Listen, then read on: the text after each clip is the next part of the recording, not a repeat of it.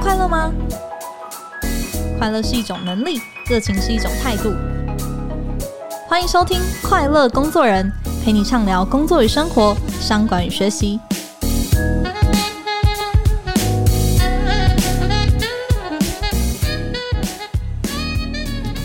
大家好，我是 Cheers 快乐工作人的记者邵敏。诶，经过上周的 EP 一百啊，我又回来接棒主持了。那听众朋友有什么想要对我们说，但还是没有说的话吗？我们的回馈募集会一路延续到七月底哦，所以还是很欢迎各位来点击资讯栏的链接来填写，让 Cheers 的下一个一百集可以成为你更好的陪伴。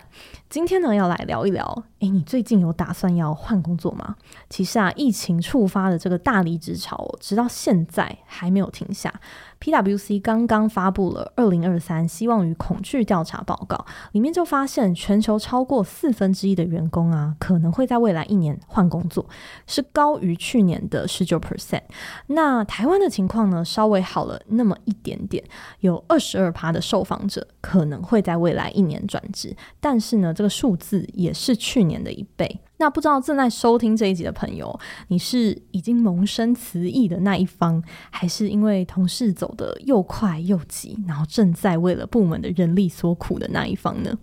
今天呢，我们替各位邀请到了一位非常厉害的军师，他跟他的父母呢共同治理来自十四个国家，超过一万位员工，而且啊，公司年营收三百多亿，台北的总管理处却不到三十位员工，总部的离职率呢也比业界低了三到五成。他是怎么做到的？我们马上请出我们今天的来宾，纺织大厂旭荣集团的执行董事黄冠华 Sunny，欢迎 Sunny。大家好，然后赵明好。诶、欸，其实我第一次见到 Sunny 是在 Cheers 那个去年发表的人才白皮书的记者会上。啊、没错，你就是那位杰出且口语表达非常 清晰、专业的主持人。哇，真的客气了，还记到现在。真的，那时候听你真的口齿表达非常的、嗯、非常的清晰。谢谢。那个节目一开始就又给主持人打那个强心针，肯定要的，真的是很会激励 激励大家的这个呃领导者、喔。我讲真的，真的，真的。嗯，那个时候我听 Sunny 的演讲啊，其实我就印象蛮深的，因为很少看到一位就是不止观念很新，然后而且很敢讲，就是直言不讳的这个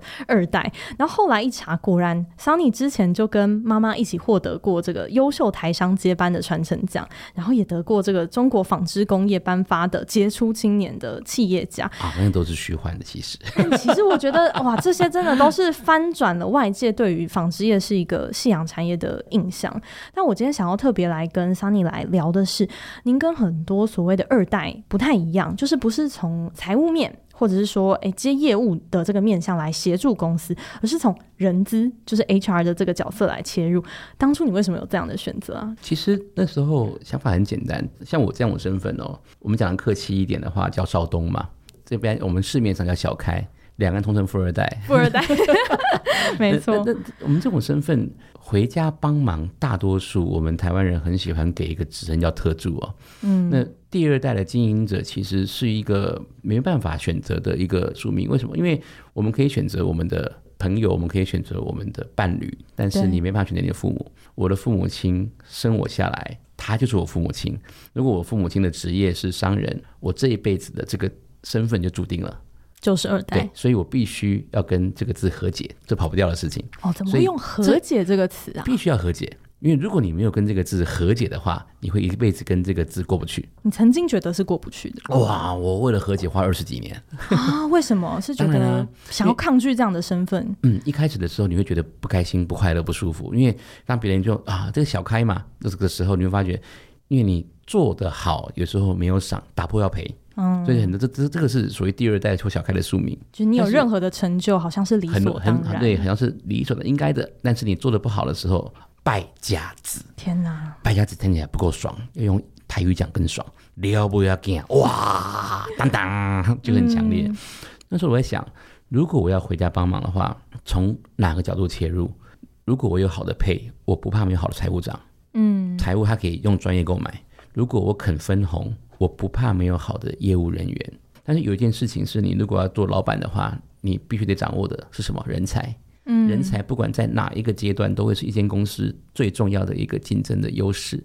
所以我决定从人切入。我也思考了一点很重要的问题，就是我再怎么样也不可能比我公司的业务副总懂业务啊，我再怎么样也不可能比我公司的财务总懂财务，我再怎么样也不可能比厂长还懂生产嘛。嗯，他们都是一辈子花了这么多心血在这些地方这么专业，那我一个我们讲的白一点，头家囝，我凭什么去管理人家？这个就凭我是讨给阿干吗？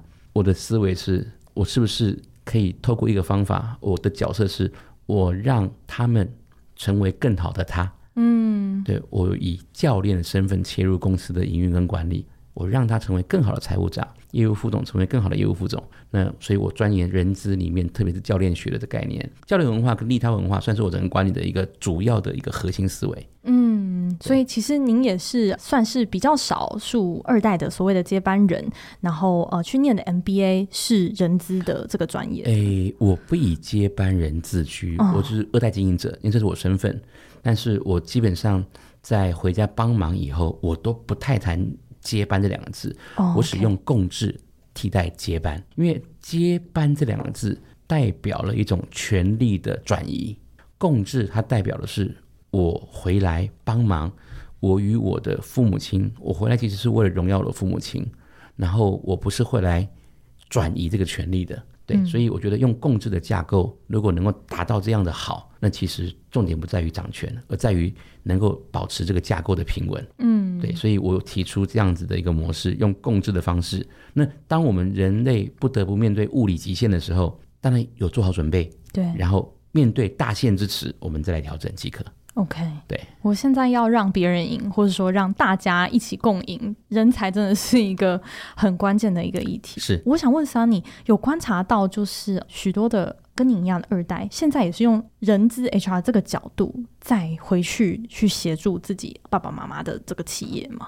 因为我不算是在这方面的研究深刻的学者，嗯，所以我没有这么大的资料，但是我可以体会到的有三点。第一点是。我可以感觉到大的趋势对人才越来越重视。对，呃，你可以发现过去哦，一定是我们讲庙跟和尚谁大，所有人都告诉你一定是庙比和尚大，绝对嘛。但是你现在想一想，哎，局势不一样了。以前怎么可能一个记者跟一个报社，但是报社大啊？对。但现在想一想，哎，一个明星的 IG 的 follow 数可能大于一个纽约时报。你知道踢足球那个那个 C 罗啊？C 罗，全世界 followers 最多，破亿，是对啊，他一个人就破亿了。因为网际网络及科技的发达，还有整个大局势的变化，就是我们过去所认知的那些习惯性的或者常态性的，已经变化不一样了。嗯，所以庙跟和尚的事情，如果把它转移到我们今天的主题，在人力资源这个领域上，在企业经营管理上面的思维已经不太一样了。庙跟和尚，我们不要说和尚大还庙大，基本上。应该放在同一个等级来思考，嗯，所以过去一定是公司配合人，还是人配合公司的思维，我觉得要转换，嗯，过去都是一定需要人来配合公司，那现在不是。我在公司运作的时候，我会跟我的 HR 主管说，我们人跟公司的思维并进，我们在思考的时候，我不是要你完全配合，我希望能够把公司的愿景跟你个人想法，我们尽量找到一个能够结合的点。让公司的发展与你个人的规划能够找到一个契合的地方。哦，以前可能都没问过，以前根本不用问，以前就是你如果不能配合公司的话，那没办法，对不起。现在不是，我会把你的考量放进来，然后看看我们两个能不能找出共赢的一个方向。嗯，对，那人才跟公司要共赢这个东西，其实它需要一些制度方面的转变，对不对？因为它虽然说文化上、观念上面要改，但是如果没有制度去配合落实的话，如果我们在思维上已经有这样子的 mindset 作为它一个前提，嗯，你公司的很多思维上就会不一样了。嗯，包括第一点。你公司有没有专人专职对公司前百分之五或百分之十的这种最重要的人才？因为大家知道八十二十法则是关键嘛。对对对。所以公司最顶尖这些人才有没有专人专职的在在看着他？嗯。确认他是不是过得好？哦，要专人专职。专人专职。在旭荣是这样子。一定是，这是绝对的。专人专职盯着他，这个过得好是真的问他。Are you happy 那种，就是你过得好不好？关心他的，关心他全人全人的状态哦，是你你全人的状态哦，过得好不好？你的现在的职业发展是不是在你你想要的轨道上？是以服务他的概念，等于是好像那种，如果你觉得 OK 的话，我可以帮你再做些什么，让你更好吗？那种感觉。当然不是每一个人了，就是我们我可以贴身的跟他思考一下，哎，我可以为你做些什么，让你让你改变，能够调整，为了他做出这种微调。那那这个部分的话，都是过去可能很难想象可以做到这样子，但是未来这是公司里面可以思考的一块，因为、嗯、因为我刚刚讲的那个那个大前提已经架构好了，因为极度优秀的人才是公司的绝对竞争力。OK，这是第一个对顶尖人才的部分。第二个，比如说我在跨部门调度的时候，我的 A 部门到 B 部门，嗯、呃，人才要移动嘛，对不对？以前可能很多人说啊，我 A 部门到 B 部门，我要转调。可能 A 部门的员工到 B 部门，员工转调要 A 的主管到 B 部门，两边的主管都要同意。对啊，A 下面人要过去的话，A 不需要 A 上面主管同意，我这样过去还要上面主管同意。说实话，形同巨文啊。啊，跟离职差不多难了。跟离职一样。那个 说实话，人家每个人都可以用脚投票，天下没有离不开的工作啦。嗯，对呀、啊。那每一个主管，你要为自己的留职率负责。那这个位置可能现在不适合他，但不代表如果公司很好，他只是不适合带领这一组。嗯，但他可能在另外一组可以找到一片天空嘛。嗯，那如果这间公司是好公司，那每个主管有自己的风格，那可能。你自己也有这个雅量，他在我这组不适合，他去其他组可能适合。嗯，那如果公司大家都有这样的雅量的话，其实我们就可以把 OK 的人才，因为其实每个人才有一时候适才适性，我这边不一定用的好了，他可能在那边用的好。嗯，那我们好好好不容易培养起来的人，就不会说因此就流掉了，很可惜。嗯，啊，所以我人才的掌握就不一定说，如果大家心胸可以放宽宽一点的话。与其往外流，不如在自己内部流。我内部的转调其实是 OK 的。嗯，对，我们为什么离职率也会低很多？来自于刚刚那个那个那个哦，跨部门跨部门的调度，来自于公司够大，职位够多，然后我公司也还不错，那大家只能你在这边不适应。总会找到一个地方还不错的。嗯，是是，因为其实流动对于人才来说，其实也是很正常的事情，也是管理者每天的一个日常。我觉得对于尤其是高阶主管来说，稳住你的每一个团队的维持在一个稳定的战力输出是比较重要的。我想问桑，你在旭荣的这个组织设计上，因为我知道你回来帮忙之后，其实也呃有一些启动一些变革的部分，你怎么样子去确保团队不会因为这样子的流动，不管是大的或是日常的流动而有所停滞，嗯，适度的流动是必要的，对，但是它有一些基准点，我们要思考。旭荣的组织设计，这个可能讲开讲开会很大，我就讲几个关键点哦。OK，双轨、双轨共治矩阵。OK，双轨共治跟矩阵。我简单讲哦，就是比如说我们在工厂管理上面。一个鬼就是它的专业鬼，就假设工厂，这是一个成衣制造的一个工厂，嗯，一个鬼就是属于成衣制造的专业部分，就是生产制造嘛。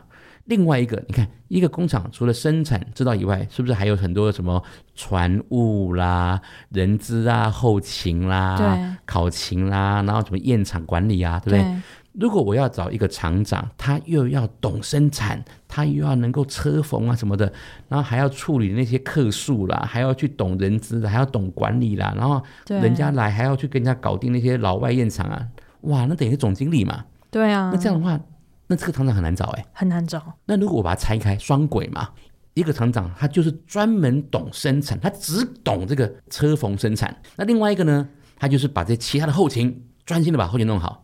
那这个专心把后勤弄好，这个呢，说实话哦，我可以从总部找一个大学毕业的，训练他五年左右，对不对？因为后勤的好好训练嘛。你看这种人资管理这种后勤单位的，只要有一个很好的 SOP 哦，该有的基本管理能力训练，然后英文各方面的搞定。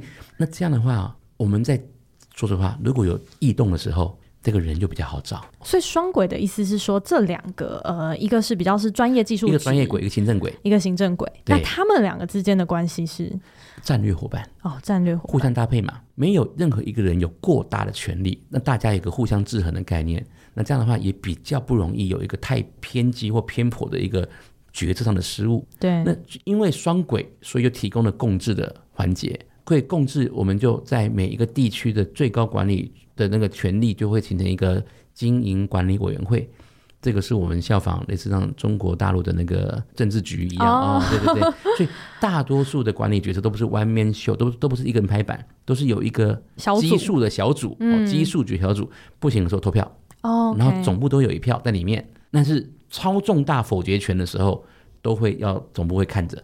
嗯，对，它会还有一个很完整的机制在里面。OK，好，对，所以这是共治，所以双轨共治。嗯、那矩阵的意思是说，我们像全世界呢的 HR、PR、Finance、IT、MIS，像这种特别总管理处的平行单位哦，我们除了各地之外，总部的这种平行单位散发出去啊，总管理处下面的六大功能的六大部门呢，虽然在不一样的地方工作，但是他们都处于同一个部门。嗯，这边我讲的细一点点，就是说你是越南的 HR、台北的 HR、上海的 HR，都属于同一个部门。哦，总管理处的，对，同一个部门。OK，你的薪水跟你的年终是总部决定的。哦，不是你在当地的这个策略伙伴，当地的策略伙伴有建议权，okay, 但是你最后 confirm 那个数字是总部，这样的好处代表什么意思？嗯。我全世界的运作就会车同轨，书同文，我就不会说我的越南 HR 跟上海 HR 要运作的时候，嗯，我就会有那个壁垒，嗯，要不然一个政策推动，哎，跨过一个国家以后，突然间好像就推不太动了，为什么？可能两边的 HR 护理不太爽，不太舒服，吵架了，那怎么办？哎，嗯，那就有问题了，对不对？对。但是如果你在越南上班，你是越南的人资，其实你的薪水是我。总部在发的，嗯，那其实你就等于是我直接 control 嘛，对，柬埔寨的 HR 也是我台北直接 control，嗯，这六大功能都是我直接 control，嗯，那所以这六大功能都是我如手背到手心到手腕整个是直线，嗯，类似这样子，所以它会有是个合作关系，嗯，会有影响，是会有影响，嗯，对。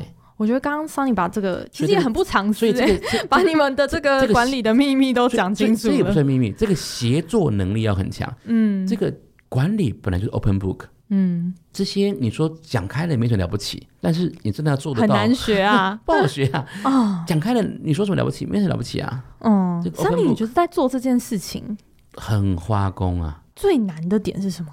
你如何克服人性？人性，嗯。嗯，人性都是希望掌握权力的。嗯，我们的主管在进到公司的时候，他都必须要签署一份。我现在跟大家所分享的这个，都在一个我们一个宝典里面哦。旭荣自己的宝典吗？对，哦，我们是叫 New Y 嘛，旭荣知道叫 New Y Way，就是我为了这公司所创立的一个 New Y Way 哦。这有公开吗？还是是内部？就我们公司的一个一个从教育训练体系制度的等的一个。完整的 system。OK，进来的时候，你透过我们 orientation，就是我们新人的教育训练，主管有主管的版本，新人有新人的版本，然后主管在经过这个版本的培训之后，你必须要签署一份文件，就是我愿意接受这个模式的运作，以这样子的教育训练的思维，嗯，以这样子的模式进行我在公司里面的经营管理的一个。运作，嗯，那如果当然有违背的话，那我们可能就会解除一个合作的关系。嗯、OK，所以我刚刚讲的这些都是在这一个教育体系的一部分，嗯，包括了如果你在我们海外担任主管的时候，你必须要接受这样子的一个运作。嗯，因为这是个体系的一部分。对，这听起来也要有很强的企业文化，哎，利他，利他，必须要利他。哦。一个好的企业必须要有共同的价值观的人在一起，嗯，但是又不能够太过头进行繁殖，它不违背，其实。OK，嗯，我我觉得在上半场桑尼真的是很不藏私的跟我们分享，就是推动改革的一些思考的框架。我觉得是也很把所谓的个人流动的这样子的一个问题，他是用管理的高度去解，然后用文化的这个角度去养起来哦。那也让我们看到人才考题，它真的绝对不是出给 HR 的，它其实是每一位主管都需要呃具备的一个思维哦。那我觉得下半场的话，我们等下稍微休息一下，我们要继续来用员工的这个从选用预留的各个层面来跟 Sunny 来请教。说怎么样来稳住团队日常的这个战力？我们休息一下，等一下回来。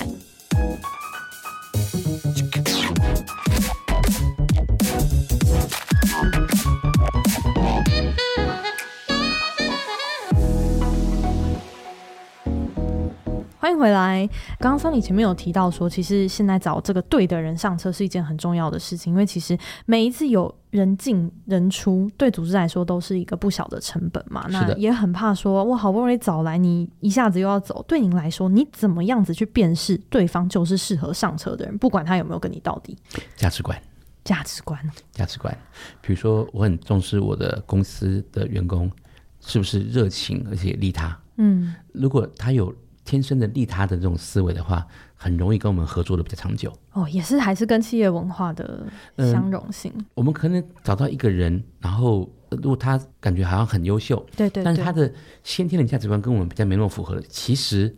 最后，eventually，他会很容易，我们耗在他身上所做的投入跟投资是意义不大的。为什么？因为 eventually，它不容易跟我们 match 在一起。哦，这不是适合它的土壤。没错，没办法。所以，所以其实长期来看，找到对的人反而是最省的。看起来好像最辛苦、最花工，哇，这么难找人。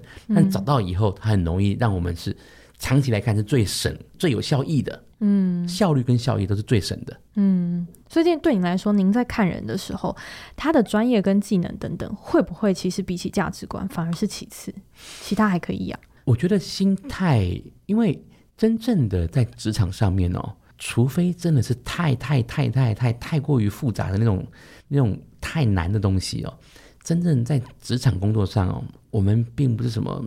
超级了不起的那种，非他做不可这样。那种极度困难的那种超高级的那种研发导向的那种太厉害的东西，我们没有到那么那么那么那么高高阶。嗯，绝大多数的工作都是你你只要时间乘以努力乘以专业态度跟投入，都可以有百分之八九十以上的完成。嗯，关键都是态度哎、欸。哦，绝大多数观众就是那种极度的靠着要很聪明的人，那种超级厉害的那种，到那种 IQ 一百一百七百八以上才能够搞定的那些事情。嗯，我们在工作上面极少数到那个 level，很少，嗯，很少，不是没有啦，当然也是有那种超级研发导向的东西，也是有，不是没有，但是有，但是很少，很少，很少。嗯，多数，我想工作态度、沟通思维。团队协作能力等等，嗯，这些还是架构了我们多数工作的内容嘛？对对对对，对，哦，这些也是比较可能软性的实力，但是价值观也会在里面彰显出来。价值观会形成了我们这一些所呈现出来的力道范围跟它的一个正正向的方向。如果你的能力一切都超强，对，但是你价值观是负面的你呈现出来的会是一个就好像那种。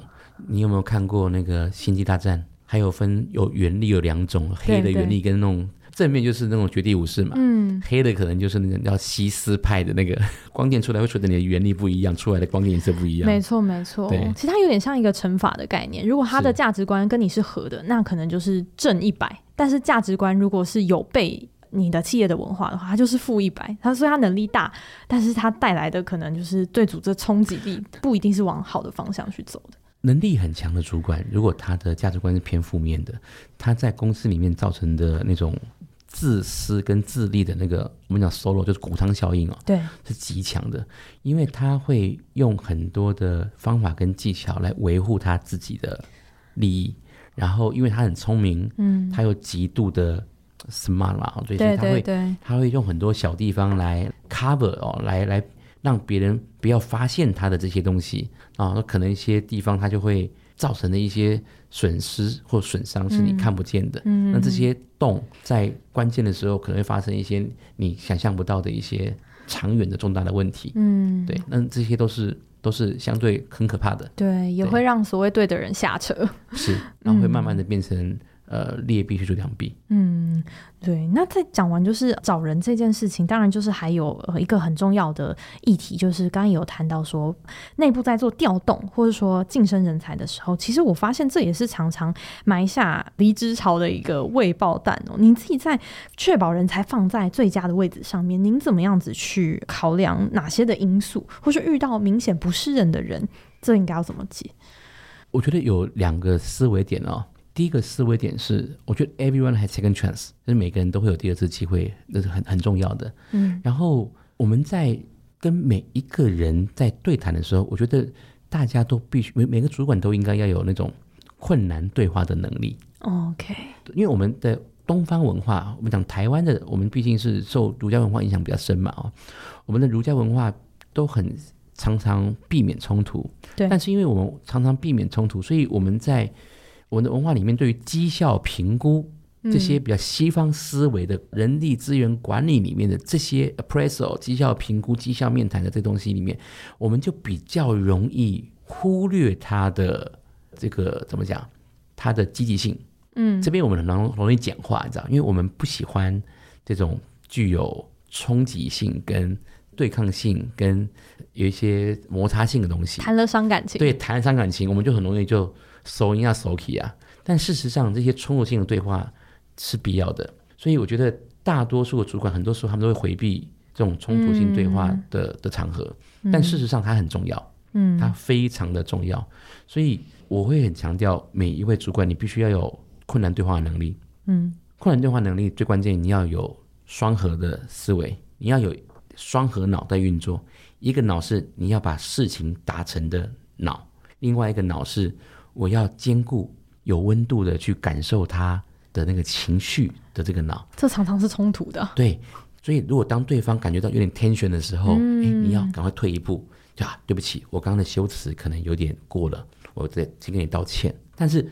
退回来不能够代表说我就是没有把事情要做好嘛，嗯，就是没错，对我必须还是要 rephrase 一下，所以这两个脑要互相的去 support 啊，就是我同时间要告诉你这个地方真的做的不好，我们需要调整，但是我要用比较委婉的方式来让他能够表达到，那不能说好像我们曾经有有那种主管啊，就是我们有那个主管要跟新进来的同仁说，他要传达。他要被解雇吧，讲白一点，解雇的，你不是人了。结果我们请他转告，转完以后呢，我们就跟那位年轻同仁说：“啊，那那个你主管跟你讲过你的状况没有？讲完了，嗯、那他就说啊，我的主管夸奖我，夸奖的我做的真好。我说”哎，是吗？是吗？怎么怎么怎么怎么？我我讲完之后完全。话到嘴边，拐了另外一个一百八十度的大弯。你听过三明治原则吗？啊，就是前面加奖，最后加奖，中间要掺杂，就是把那个想要 complain 的事情放中间嘛，对不对？是是是。结果呢，他前面跟后面哦都讲了超多，中间要讲的主文呢，短短的两句话。这个明显害怕冲突。对，他就是不敢讲，就主文都不见了，就这反而就是就很明显的没有经过训练，他也为了规避冲突。哦，所以这个困难是对话能力是非常非常非常关键的，这也是我们绝大多数呃台湾的主管欠缺的啊，这个是我们需要去磨练的。对，那再来另外一点呢，是我们在谈话的时候，很容易把这个对话的那个权柄是有一点是怎么讲？我们用一个 assume 的概念，就是没有留于一个事实，而留于一个意象，或是留于一个情感性的说法。哦，比如说。哎，我觉得你很不用心哦，用一个形容词，虚无缥缈的形容词。我觉得你不专心，这些东西都会变成是一个我们俩之间是没有共识的。嗯，请问什么叫不认真？对，请问什么叫不用心？这种东西是我是为你好，请问什么叫为我好？对啊，你吃我吃到吃到几次？这可以讲，就是很多时候我们对于这种需要具象化的、嗯，工具化的、表象化的。这些该有的工具性的东西，我觉得在专业面上，我们没有足够的具象化的能力，嗯，来让主管形成一个有专业性的具象化的表达的思维概念，嗯，来作为管理面上的一个谈话的一个机制，嗯，然后我们太流于用我们自己主观的概念。然后加上传统的，我们讲白一点，父权思维，然后用那种家长式的概念，嗯，嗯，然后再加上我们现在大局势的这种两代之间的这种反抗心的这种心态，因为现在在不一样的世代间，有时候会这种这种心态上，就变成下一代总是觉得上一代，你你又来了。嗯，上一代总觉得下一代，你就是不听话，不受教，不受教，嗯，就变成世代间的问题，直接带入为职场上的问题，嗯，那就变成先天上面的一个一个困扰跟问题。嗯，所以，我们如果能够提前的去克服这些状态的话，嗯，其实在职场上是相对来说，嗯，应该不跟你讲百分之百解决，对，但是如果我们公司可以提供一些解方，跟提供更多的一个。training 的概念，嗯，是应该能够做得更好的。嗯，沟通这一块是，其实就是在日常当中就是很重要的影响人才，是跟帮你留才的这个很关键的很多的。我们公司的主管在这边，其实我是很要求，我觉得他们都需要管理是一种专业。是啊，所有的主管都应该是人力资源主管，因为是否留才，你不能够把这个责任都丢到 HR 身上。对，因为百分之七十，这个人是不是离职，都跟直属主管有关系。没错，百分之七十。嗯嗯嗯。没错，没错。我想最后也要问 Sunny，因为要谈留人这件事情哦，薪酬奖励这件事绝对不能回避的一个课题嘛。我想问 Sunny，你认为加薪跟奖金这些事情，很多一谈到说就是哎，你要走，我我要赶快，就是好像在这方面有一些拿来赶快救急来用。你对这样子的看法是什么？就是怎么样子透过钱这件事情来留人？嗯。我觉得这个一定有一个基本观念要厘清。嗯，薪水它是由什么构成的很重要。薪水它应该是由四件事情构成的：年资、权责、能力，还有整个市场的相关条件。是这四件事情。年资当然会随着你在公司的这个年资而上下调整嘛。哦，权责范围高低，你有没有管人？管人越多，应该越高嘛。然后能力有没有变化影响？嗯，然后最后是这个职位在全部整个产业的一个状态跟变化。那讲这么多，它跟一件事情没关，跟表现没有关系。哦，表现好不好是年终奖金的事情，嗯，不是薪水的事情。OK，表现好跟薪水没关系。如果你因为这个人这个月表现很好，你给他加薪。给他加三千好了，嗯，就他下个月失恋了啊、哦，表现受到影响了，下个月失恋了，变成行尸走肉，嗯，那难道你把他扣回来吗？啊、不可能，好像也不太对吧，对不对？嗯、但如果他表现好，是因为能力提升了，哎，那就应该加薪，因为我们是因为能力提升而表现好，而不是单纯努力干而表现好，嗯，哦，因为他加班很拼命，所以表现好。如果加班很拼命而业绩好。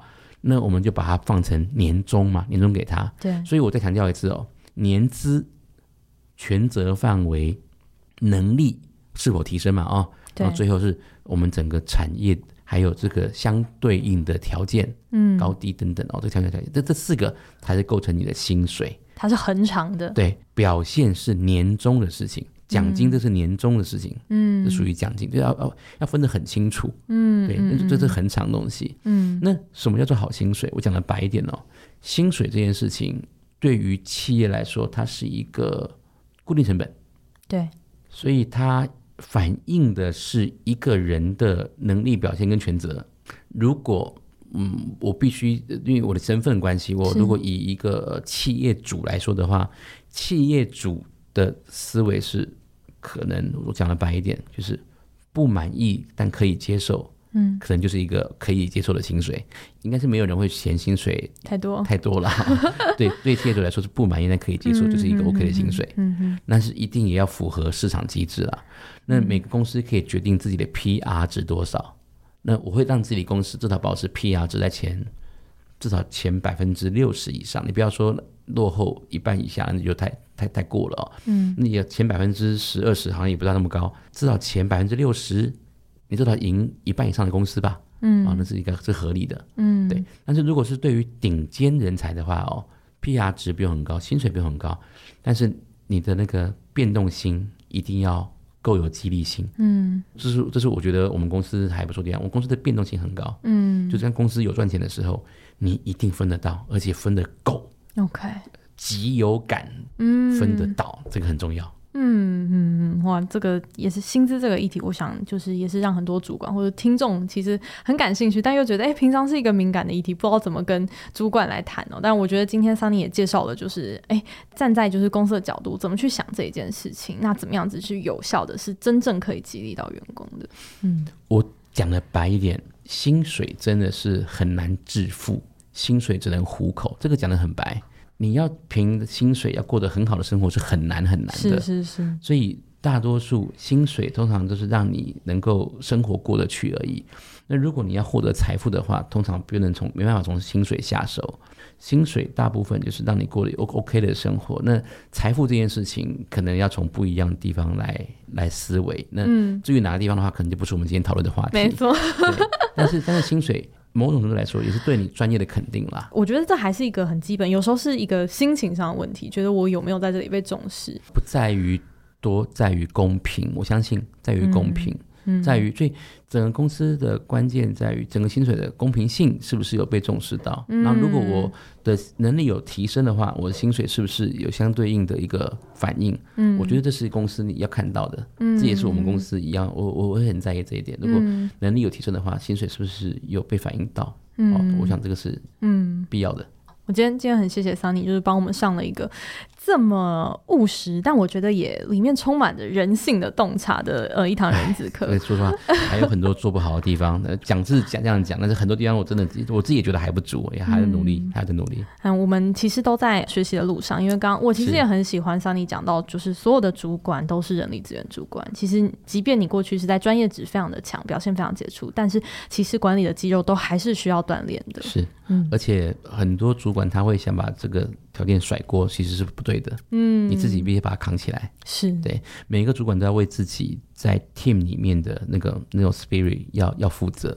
你不能够像业务主管，你不能够我只负责把钱带进来，但其他什么都不管，这样不行。嗯，这样不行。Okay. 好，我觉得这个，哦，我们每一位，我包含我自己在内，也要带回去。对，好，今天非常谢谢 Sunny，就是来到 Cheers Podcast 的节目，谢谢，谢谢大家，谢谢、嗯。然后，如果今天听完这一集节目，有一些其他的好奇的提问啊，或者说有一些想要跟我们分享在管理上面的一些想法，也很欢迎留言给我们。那我们就下期再见喽，拜拜，拜。